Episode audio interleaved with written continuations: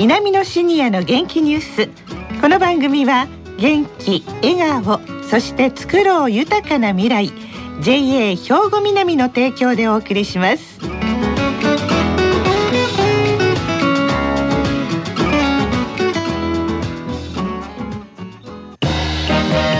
皆様の元気生活を応援する JA 兵庫南。近畿最大級の農産物直売所虹色ファーミン。おすすめは JA 兵庫南エリアの新鮮な地元農産物。皆さんおはようございます。藤原まさです。南のシニアの元気ニュースの時間です。この番組は兵庫県の高齢者大学稲美野学園の元気なシニアの皆さんが気になったニュースや話題を取材しラジオを聴きの皆さんにお伝えいたします。今回は F 班3名の方に来ていただきましたそれでは自己紹介からお願いしますおはようございます信原純子72歳です堤博子67歳です橋本武史69歳です。はい、よろしくお願いします。よろしくお願いします。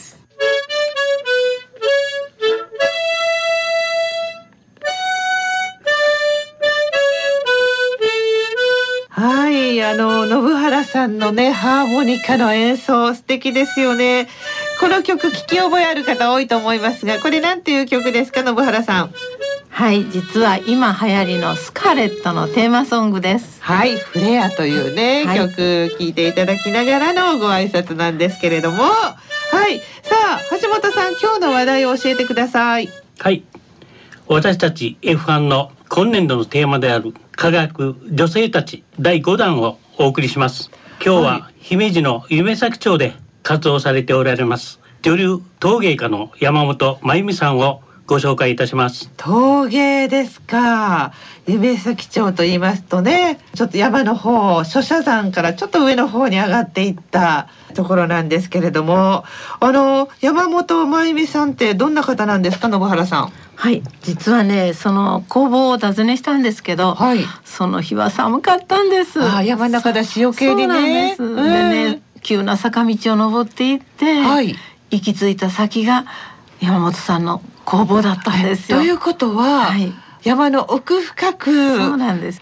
もうね鳥の声が聞こえてね、ええ今年は梅の開花が早いでしょ？はいね梅が咲いてるんですよ。うんでね本当にあの寒くなければとてもいいところでした。ああそうですか。まあこの日はね、たまたま寒かったということなんですが、そうなんですよまた陶芸をそこでしようと思われたきっかけっていうのは何かあったんですか？あのねお若い時にお茶を習ってらして、はいお茶の先生のところに行った時にねとても素敵なお茶碗があったらしいんですね。ええそれでそれを魅力に惹かれてご自分で始めはったのがきっかけらしいです。そうですか。今おいくつぐらいの方なんですか、山本さんは。70歳ぐらいの方です。ああそうですか。はい。でもええ綺麗な方でしたよ。ええ生き生きとして。はい。あそう。はうーんでね、あのお家行かせていただいたらね、もうね、お家の外にいっぱい作品が並んでるんですよ。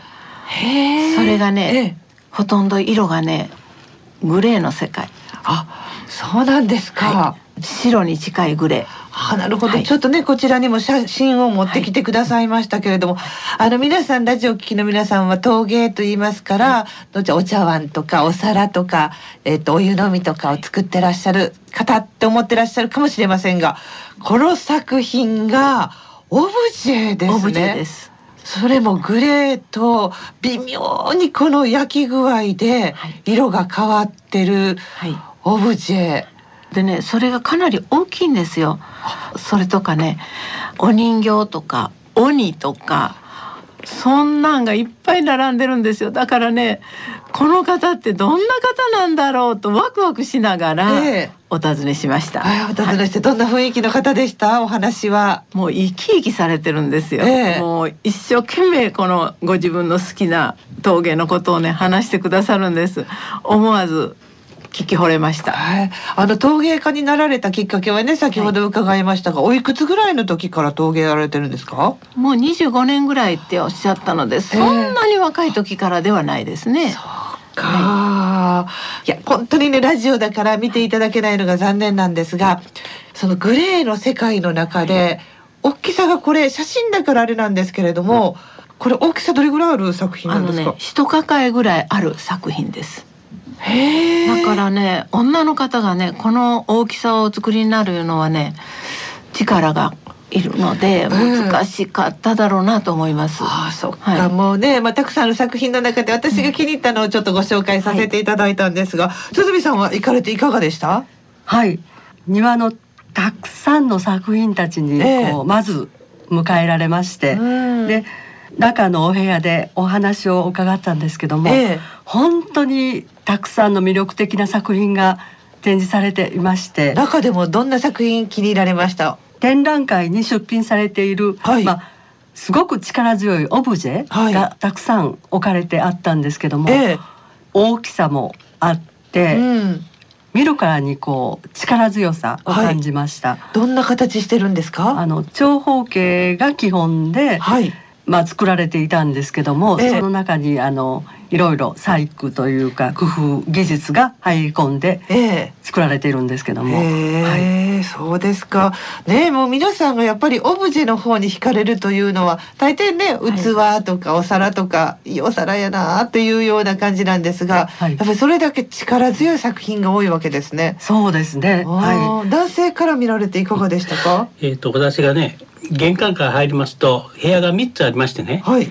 でそのうちの一つであのインタビューさせていただきましたんですけど別棟にいわゆる展示会場みたいにコーヒーカップから皿から、えー所狭しとええ。並んでいた風景が今も思い出しましてね、ええ。であの色としましたらオブジェみたいにあの白いね、はい。焼き物もあったんですけど、えーどっちかいうとあのそういう皿とかコップのルールについてはまあいろんな色がありましてね、うんもう非常にあの楽しい思いをさせていただきました。あーでもう一つはね外に出ますと焼き窯が二つね別棟にありましてねそこにあるんですね。ええ釜が。お話聞くと音楽も聴かずにもう没頭するという話をね非常にあのお聞きしましてね、はい。あそういう没頭できるっていうね熱中できると、まあ、それが非常に私もあの感心したところでしてね、ええ。えーそういう時間を私も持ちたいなと。いうのが正直なところでした。何に熱中したいんですか？ね、もう私は絵ですねやっぱりね。絵画ですわ。作品をはい。作るとはいいうのはそういうお話聞くとなんか私自身がワクワクしますね。刺激受けますよね。はいそうですか。はい。信原さんははいいかがでした？あの私一番に思ったのは大きさですねうーん。長方形の板だけではないんですよそれが U 字型になって曲がってるええこれってね多分難しいと思うんですね、ええそれをねそんなに大柄な方ではない山本さんがこれを作りになるのは力もいるし、うん。大変だろうなと思いましたはい。そして堤さんはいかがでしたか？取材されて。はい。ほっそりとした山本さんなんですが、ええあの本当に陶芸が大好きっていうのが、うんひしひしと私たちにこう伝わってきて、はい本当に感動しました。うーん。で今年もあの日展とか、はい。女流の陶芸会などにも出展されるそうです。ええで日展にはあの過去2回入賞されているそうです。ええはいそうですか。じゃあどこかで作品とお会いすることあるかもしれませんね。はい姫路の夢咲町でこの陶芸をされている女流陶芸家の山本真由美さん。この輝く女性たちをテーマにお届けしてまいりました。この F1 の皆さん取材1年間されていかがでしたか？信原さん。はい。まああの現代の方もいらしたんですが、はい。昔の方も取材させていただいて、ええ。その時代に生きた方がどんだけ苦労されて女性の立場として生きていらしたかっていうのも見せていただきました。はい。で例えば私たちの母の時代ぐらいだと本当に日本の女性は生きていくのも大変やったと思います。ん。でそんな中で強く生きていらした方たちを取材できたのははい。幸せでしたし楽しかったです。ええ特にどなたか覚えてらっしゃいますか？緑川片さんああの時代にできなかったことをねうん。なさってると思います。はい。まああの特別な方といえば特別なんですけれども、うん。多分緑川片さんのようなことをしたいと思ってできなかった方が、はい。その時代はたくさんいらしたと思うんですうね。あ、それを見ると今は幸せですね。女性も随分選択肢も増えましたし、それなりの自由もいただけるようになりましたので、はい、まあ、これからももっともっと女性に輝いてほしいですね。そうですね。はい。そして堤さんは？はい。あのまだまだ日本は男社会という中で、うん、女性が輝くためにはなんと大きなエネルギーがいるのかなと思いました。はい、で本当に男性も女性も共に輝ける社会になることを願っております。うんはい、特にどなたが印象的でしたか？私もあの緑川片さんが。片さん2票入りましたね。はい。さあ男性からはどうでしょうか？橋本さんはいかがですか？はい、この輝く女性を男性の目から取材してこられて。えっ、ー、と国一点ということで、はい、少し肩身の狭い思いもですねしたんですけど、ええ、この輝く女性の5人の方に私あのお会いしましてね、はい、その笑顔と熱い思いとこれからのね夢、うん、これについてあの非常に刺激を受けました。はい、と取材した中ではですね高砂のあの青い鳥合唱団、はい、これあのウィーンね行かれてまあ地元いうこともありましてね、えー、感動した次第です。うん、そうですかね。はい、こ一票入れます。はい、わかりました。はい、ね、もう夢を本当に皆さん語ってくださった輝く女性たちですが、それでは番組の最後に今日の女流陶芸家の山本真由美さんの夢お聞きください。陶芸は何もないものから自分が作ったもので。形になるいうことやねのものが生まれるいうことに魅力があるいうかね。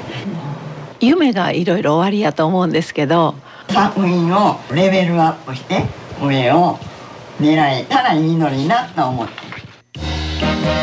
皆様の元気生活を応援する JA 兵庫南。近畿最大級の農産物直売所虹色ファーミンおすすめは JA 兵庫南エリアの新鮮な地元農産物。さて東加古川にある兵庫県の高齢者大学稲美野学園では現在令和2年度の入学申し込み受け付けています。4年生の大学講座には園芸、健康づくり、文化、陶芸の4学科があり年間30日の講義や実習を受けていただきます。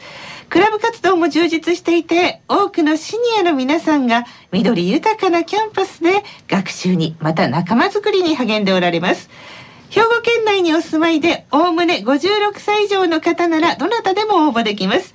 入学の申し込みは先着順で受け付けています。定員になり次第締め切ります。お早めにお申し込みくださいね。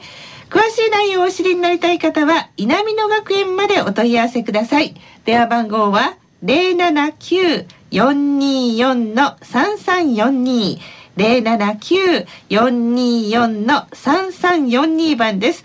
ホームページでもご紹介しています。兵庫県稲美野学園で検索してくださいね。さあ、この後は兵庫ラジオカレッジの時間です。このままラジオ関西をお聞きください。稲美野シニアの元気ニュース。この番組は元気、笑顔、そして作ろう豊かな未来。JA 兵庫南の提供でお送りしました。